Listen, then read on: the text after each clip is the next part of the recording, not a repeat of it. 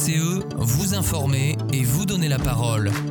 Bonjour Chaville, il est 8h et vous écoutez Radio VCE. Aujourd'hui autour de la table Monique Couteau qui va nous parler de l'évolution de la pauvreté en France. Oui, euh, en particulier de la féminisation de la pauvreté, puisqu'il faut savoir qu'en 1989, les femmes représentaient 51% des adultes rencontrés par le Secours catholique et en 2022, cette part est de 57,5%.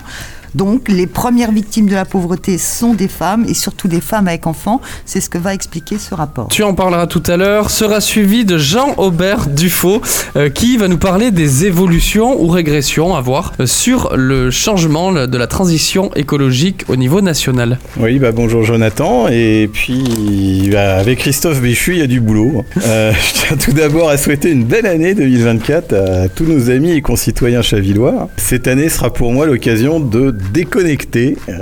Je souhaite du reste à tous nos amis hein, de donner du temps au temps et de pas tomber dans le piège de la pression mentale que ce gouvernement nous met sur les secteurs de l'emploi entre autres avec France Travail, l'éducation euh, et l'intérieur à travers des lois clivantes qui se voudraient garde-fous d'une civilisation qu'il juge comme référente et démocratique, dont beaucoup ne veulent plus, du moins dans son expression actuelle. On t'écoutera tout à l'heure. Ensuite, Alain de Frémont qui terminera l'émission avec une chronique évidemment sur la culture et plus particulièrement sur le programme de l'Atrium en mars. Oui, au mois de mars, enfin début mars plus exactement à l'Atrium, deux pièces qui semblent dans leur construction et dans leur cheminement assez semblables et qui sont toutes deux des drames, vous verrez. Tout de suite, dossier du quotidien avec Monique Couteau.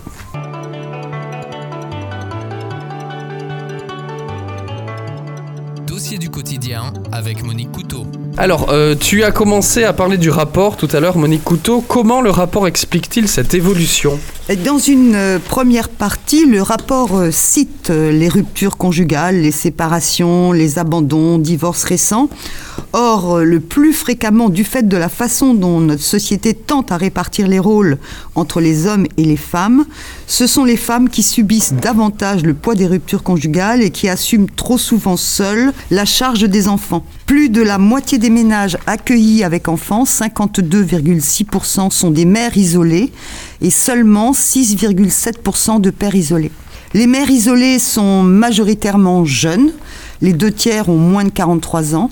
Elles sont plus souvent actives que d'autres catégories de ménages, mais les revenus qu'elles tirent de leur emploi ou du chômage ne suffisent pas à subvenir aux besoins de leurs enfants. On peut noter aussi, compte tenu de la construction sociale des genres, que les femmes hésitent moins à faire appel à l'aide et que pour certains hommes, et notamment pères de famille, appeler au secours peut être vécu comme un aveu d'échec, une disqualification sociale. Mais aussi, il faut le noter, les femmes sont l'objet de politiques publiques qui tendent à mieux les protéger que les hommes, en particulier contre la précarité du logement. Sauf chez les personnes étrangères, en revanche, où le fait d'être une femme ne garantit pas l'accès à un logement stable. Alors pourquoi cette situation en ce qui concerne les femmes étrangères? Ces femmes étrangères, souvent d'âge actif, sont maintenues dans la misère ainsi que leurs enfants, tant que leur statut administratif précaire ne leur permet pas de travailler alors même qu'elles le souhaitent. Parmi les femmes étrangères accueillies, 3 sur 10 n'ont pas de logement stable et vivent dans des hébergements d'urgence ou précaires, camping, hôtels, squats. Et cela peut s'éterniser. La durée médiane est de plus d'un an et demi en 2022 contre 5 mois en 2012. Est-ce qu'il y a d'autres causes de la féminisation de la pauvreté? Oui, c'est le résultat de la plus forte précarité de leur situation économique. Depuis une dizaine d'années, le taux de pauvreté des femmes en population générale est plus élevé d'un point par rapport aux hommes. En 2019, 15% des femmes vivaient sous le seuil de pauvreté contre 14% des hommes.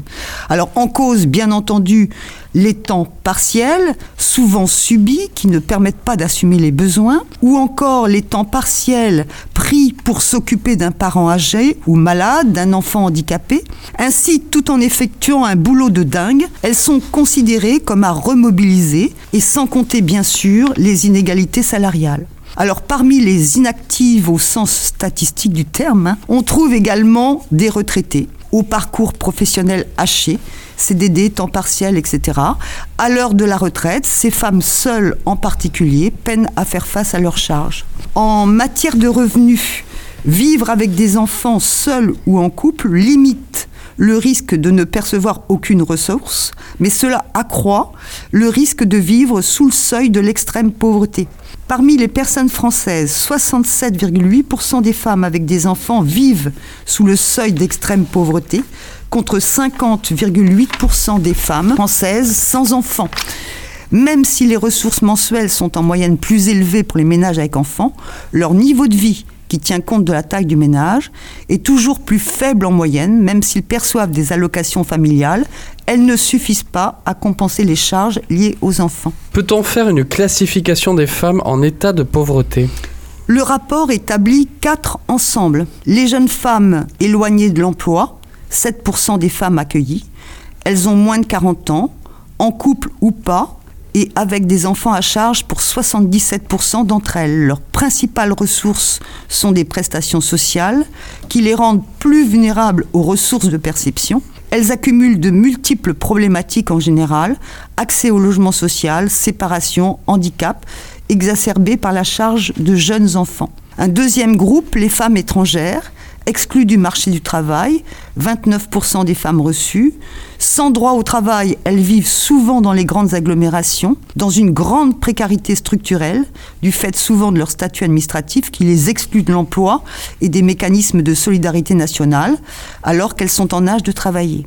Un troisième groupe, les femmes actives, 38% des femmes accueillies entre 25 et 65 ans. Près de la moitié sont mères, un quart ont connu une séparation récente. Elles sont ou en emploi ou au chômage. Leurs charges sont trop importantes, même si leurs revenus sont moins faibles que d'autres femmes rencontrées, et elles demandent souvent de l'aide pour régler les factures impayées. Et enfin, un dernier groupe, les femmes plus âgées, isolées, 11%. De 55 ans et plus, seules, elles résident plus souvent dans des communes rurales. Elles ont des situations plus stables, notamment en matière de logement, mais rencontrent souvent des problèmes de santé et des situations de précarité singulière liées à l'isolement, logement inadapté, éloignement des services publics, problèmes de mobilité. Est-ce que le Secours catholique euh, fait des propositions à ce sujet? Oui, il fait toute une série de recommandations sous le titre Une société qui prenne soin. Autant de recommandations que nous partageons, que partagent celles et ceux qui sont investis dans le travail social ou les associations de solidarité. Merci Monique, je rappelle que vous pouvez retrouver ce rapport sur le site du Secours catholique. Tout de suite, euh, la chronique... Ah non, Monique me fait des signes, me tape sur l'épaule, donc j'ai dû oublier quelque chose. Oui. Euh, oui, pour une prochaine chronique, euh, tu, vas, tu as prévu de détailler ce rapport, c'est bien ça? Oui, j'ai surtout prévu de parler des recommandations. Moi, je, voilà, le Secours catholique parle de recommandations. Ça rejoint euh, toute une série de propositions, voire de revendications euh, d'un certain nombre d'associations. Donc, on- il y aura, je ferai la prochaine chronique que là-dessus. Très Mais bien. En attendant, non, non, non, j'ai Ah. pas fini. En attendant, je voudrais relayer l'appel du porte-parole de l'association euh, Droit au logement du DAL. Environ 330 000 personnes en France sont sans domicile fixe. C'est une multiplication par deux en 10 ans. En 2012, ils étaient 142 500. Ce sont des hommes, des femmes, des enfants, des personnes âgées. La vague de froid a entraîné une fois de plus la mort de sans-abri, donc on en parle. hein. et pourtant, beaucoup de ces sans-abri travaillent, des boulots de premier de corvée qui ne gagnent pas assez pour se loger. Ils vivent dans une voiture, sous un abri de fortune, une tente ou des couvertures dans les bois. Outre la nécessaire augmentation du nombre de places d'hébergement et de logements sociaux à très bas loyer, le DAL demande la réquisition des logements vacants.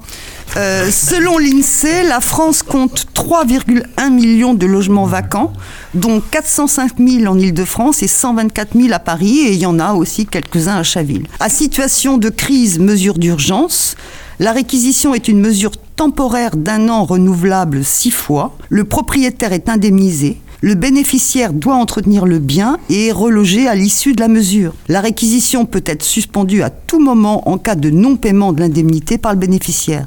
Ce n'est donc pas une mesure de spoliation, c'est une mesure d'urgence en attendant d'édifier des logements sociaux et de réguler le marché locatif. Merci beaucoup Monique. Euh, on va... Est-ce que tu as quelque chose à rajouter? Non, c'est bon pour cette fois.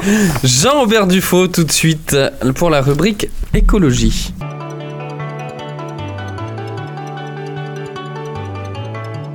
Terre à terre avec Jean-Aubert Dufaux.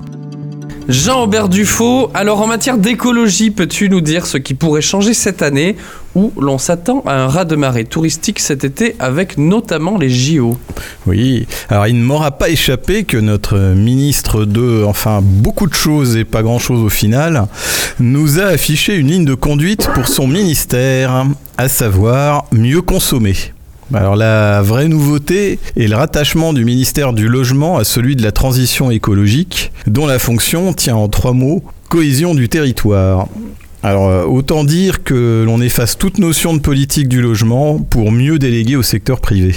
Alors je vois pas bien en quoi cela pourrait changer sur le fond d'un discours déjà entendu à maintes reprises. Alors euh, tout est dans la dialectique. Alors par exemple, après avoir instauré un bonus réparation, donc euh, voici le bonus de réparation renforcé. Alors il est rappelé sur le site du ministère que ce bonus était déployé depuis un an. Le bonus de réparation est un montant déduit directement de la facture du consommateur qui se rend chez un réparateur labellisé pour faire réparer son produit. Alors à compter du 1er janvier 2024, donc on y est, le bonus connaît plusieurs évolutions dont vous trouverez le détail en description. Alors, depuis le 1er janvier, pour bénéficier du bonus réparation, vous devez vous rendre chez un réparateur labellisé Cali-Répar. Alors, il est référencé pour ses compétences professionnelles. Alors, tous les types de réparateurs y sont représentés. Alors, les artisans, les réparateurs indépendants, les réparateurs industriels, les SAV, fabricants et SAV distributeurs. Alors, ce bonus réparation s'applique désormais à 73 types de produits électriques et électroniques aspirateur, lave-linge, lave-vaisselle, réfrigérateur, téléphone portable, téléviseur, ordinateur, centrale à vapeur, bon, etc., etc. Il y en a, euh, une liste euh, longue comme le bras. Alors il est précisé aussi qu'à compter du 1er janvier, conformément au droit européen et à la loi anti-gaspillage de 2020, donc la GEC, la généralisation du tri à la source des biodéchets est prévue. Alors nous avons eu droit, nous, en 2023, à la mise en place en avance de phase par GPSO du tri des déchets alimentaires. Alors il est précisé aussi que, les, les collectivités jouent un rôle clé en proposant diverses solutions aux citoyens.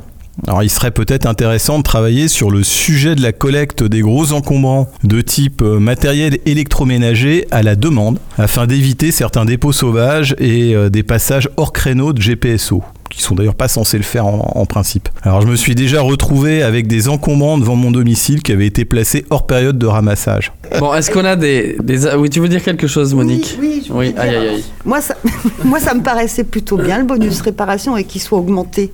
Mais oui, hein ah mais oui, oui, oui, c'est positif. Oui, oui, oui, oui, oui, oui c'est des bonnes nouvelles. Tu as cité toute une, euh, une série de choses en heure. Mhm. Est-ce que ça, ça répare les petits malheurs? Ah bah on aimerait bien, hein, même euh, parce qu'il y a des, gros bobos, mais on aimerait bien aussi que les malheurs au cœur, ah bah il y, a le cœur, hein, les peines de cœur. Les... T'es pas obligé de répondre au jeu de mots de Monique. Hein. Alors dans tout ça, bon, il y a des toutes petites, euh, on va dire, on peut appeler ça des avancées positives. Est-ce qu'il y en a d'autres, je dirais, des plus conséquentes, des plus ambitieuses, voilà.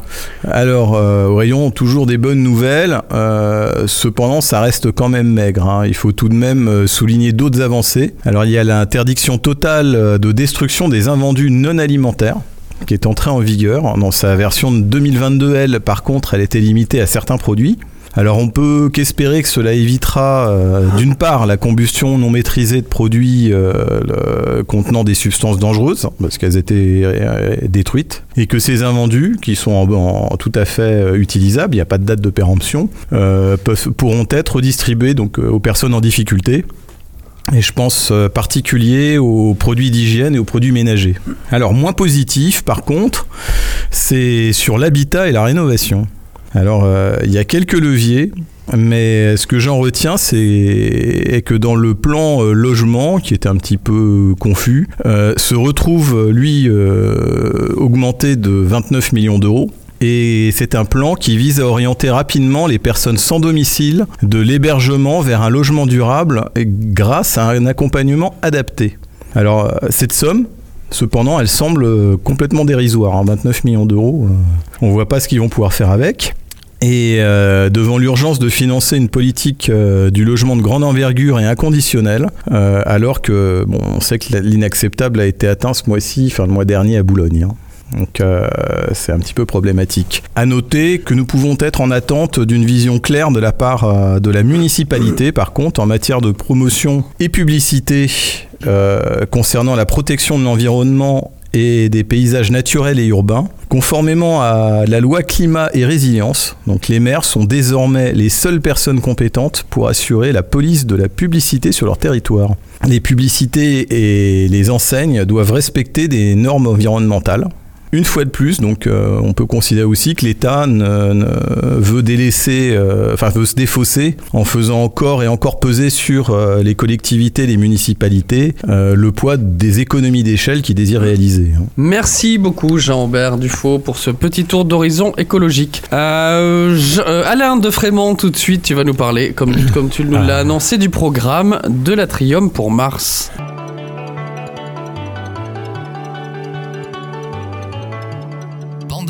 Avec Alain de Frémont.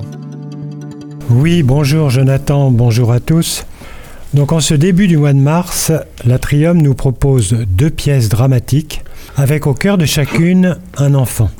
Les cinéphiles se souviennent de Ma vie de courgette, film d'animation de Claude Barras sorti en 2016 qui avait obtenu deux Césars. T'es issu d'un livre d'ailleurs à la base euh, Oui, qui s'appelait Courgette d'ailleurs je crois. tout à fait, oui. C'est ce que j'allais dire. Pardon. Ce film est une adaptation cinématographique d'un récit autobiographique de Voilà. Gilles Paris. J'avais, je l'avais lu quand j'avais, c'était en 2002, en 2004, Oui, c'est sorti ouais, par là à peu près. C'est très potager. Donc la pièce, la pièce qui est mise en scène et adaptée pour la scène par Pamela Rassavar se présente sous la forme d'une sorte de comédie musicale, ce qui donne une ouverture lumineuse à ce drame. Alors quel en est le sujet? Alors Courgette, c'est un petit garçon, il n'est pas né sous les meilleurs cieux. Martyrisé et battu, il rêve de tuer le ciel, qui à ses yeux d'enfant est le grand responsable de ses malheurs, du désamour de sa mère, une femme aigrie et alcoolique.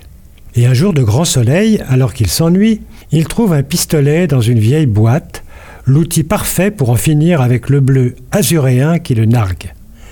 Un premier coup de feu part. Rien ne se passe. Alerté, sa génitrice sort en trompe de la maison. Une bagarre s'ensuit, un second coup de feu est tiré, et c'est le drame.